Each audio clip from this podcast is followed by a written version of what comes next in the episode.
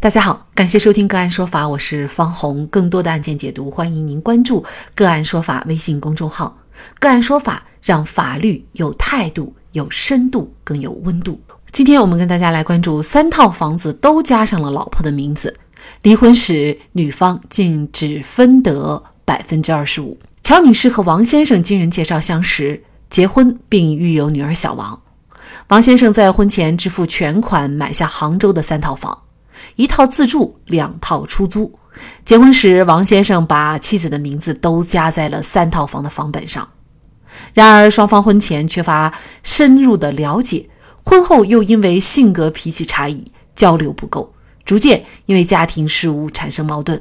二零二零年，乔女士来到法院起诉离婚。乔女士说，丈夫这些年都不出去工作，一直啃老生活，家里的日常开销、支出等大多由她来支出。同时，她觉得丈夫不懂得和她沟通，也不关心她，彼此积怨已久。但王先生眼里的夫妻生活是这样的：他一直有稳定房租收入，反倒是妻子更换工作比较频繁，两人常因为家庭琐事争吵，妻子动不动提离婚，收拾物品回娘家。家庭大小事务都由妻子决定，从不和他协商。女儿一直是他在照顾，抚养费、家庭开支都是他在承担。两人对离婚这件事已经没有异议，但是在房产分割、女儿抚养权上各有各的想法。乔女士认为，三套房属于夫妻共同财产，理应对半分。根据照顾女方和小孩的原则，应该依法予以多分，她应取得其中的百分之六十。同时，他请求判令女儿归他抚养。王先生说，买房时他和妻子还不认识，在后来办理房产证的时候，因为政策原因不能登记在他一人名下，才不得已登记在双方名下。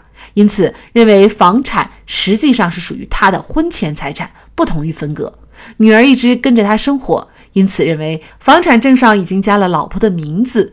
那么，在离婚的时候，是不是会一人一半？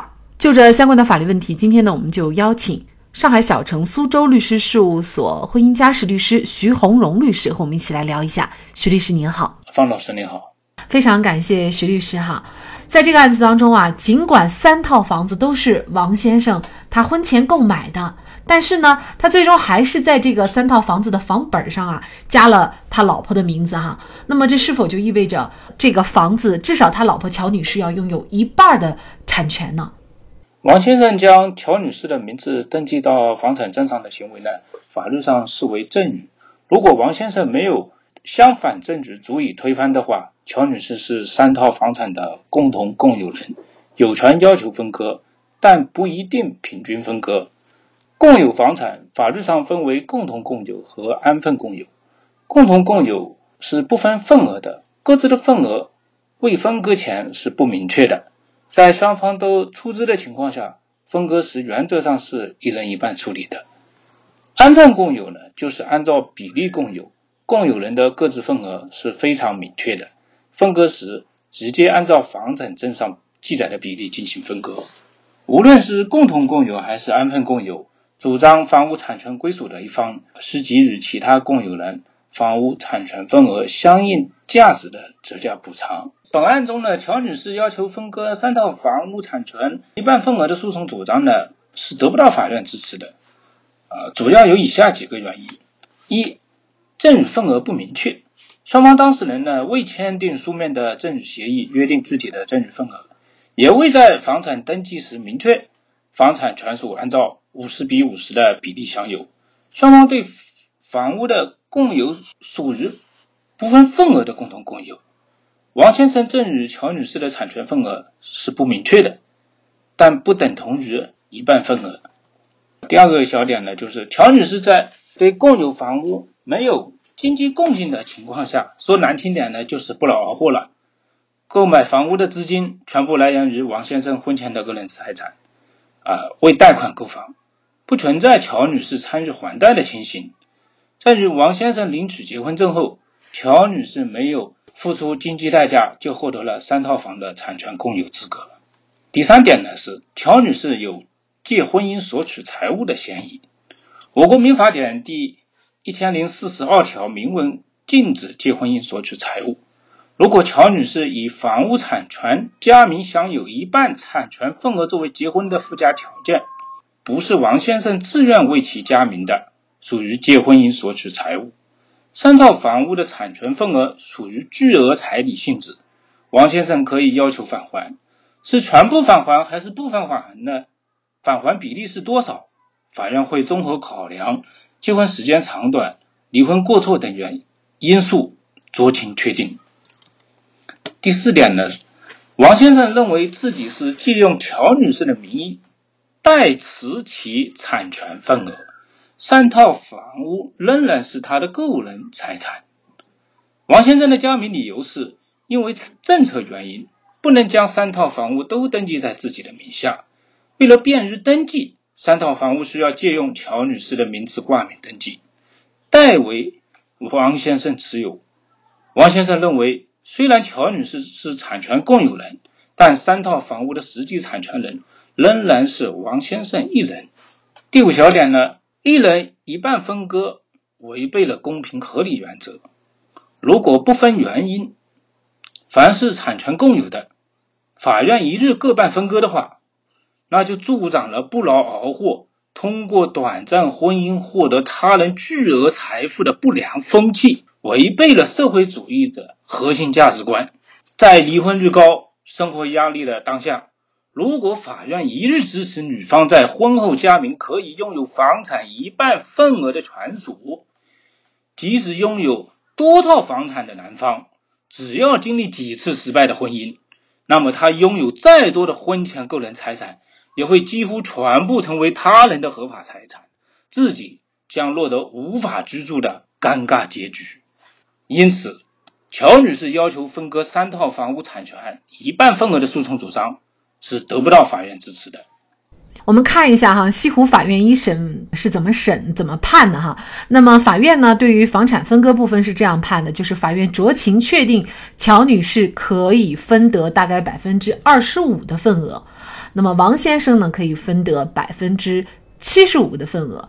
那么大概的这个原因啊，就是刚才徐律师所介绍的。那事实上呢，呃，这样一个判决，其实我初看了也觉得挺奇怪的哈。其实，在现实生活当中，很多人可能都有这样的一个意识，就是。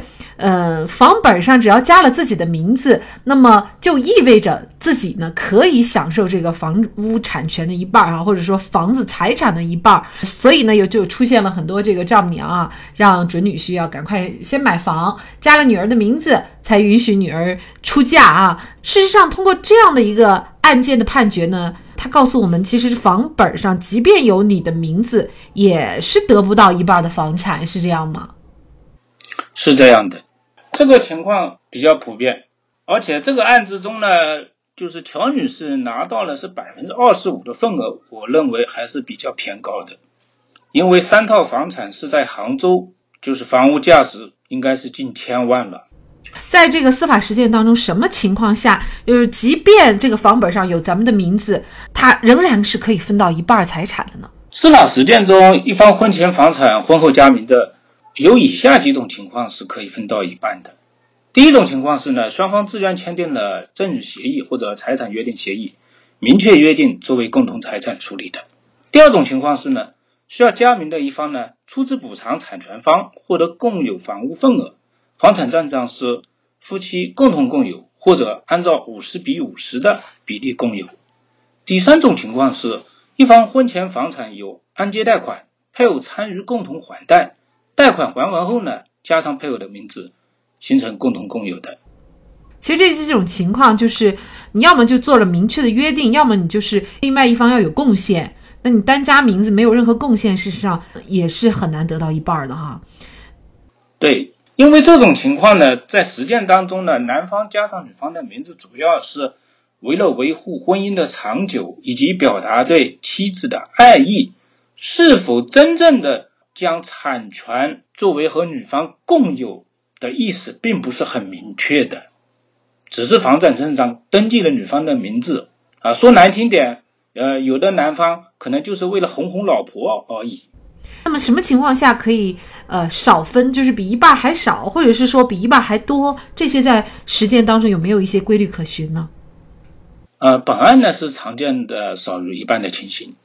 一方婚前全款购房，婚后加上配偶的名字，房产证上未明确按比例共有，或者没有签订财产协议，明确约定夫妻共同共有的，离婚时未出资方会少于一半房屋价值补偿。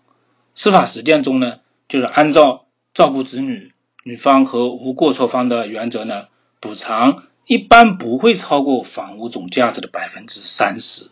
呃，虽然就是说。法律和最高法院的司法解释没有明文规定，但实践中都是按照这个习惯去做的。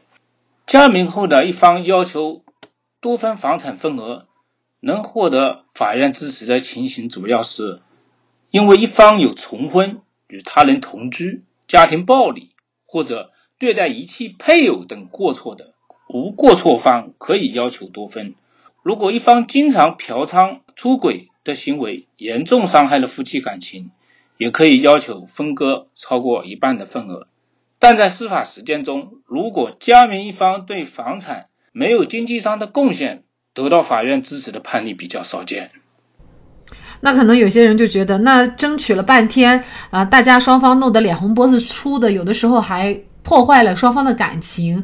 那么在这种情况下，干脆就不要再去想尽办法哈，绞尽脑汁的加上自己的名字算了。那么假设哈，像本案当中这个乔女士，如果她没有在房本上加上自己的名字的话，是不是就一分都得不到了？或者说能得到多少呢？呃，不是的。如果房产证上没有乔女士的名字，特殊情况下是可以主张分割共同财产或者要求补偿的。比如说，如果乔女士参与出租房屋的管理事务的，例如带租客看房、商谈签订租房合同、催收租金等事宜的，啊，收取的租金呢是经营性收益，属于夫妻共同财产。乔女士有证据证明的话，是可以要求分割租金收益的一半的。啊，如果乔女士工作的时间比较短，绝大多数时间呢都是在为家庭付出，处于全职太太的角色。按照民法典第一千零八十八条规定的，一方在抚育子女、照料老人、料理家务方面付出劳务比较多的，可以要求另一方给予一定的家务补偿。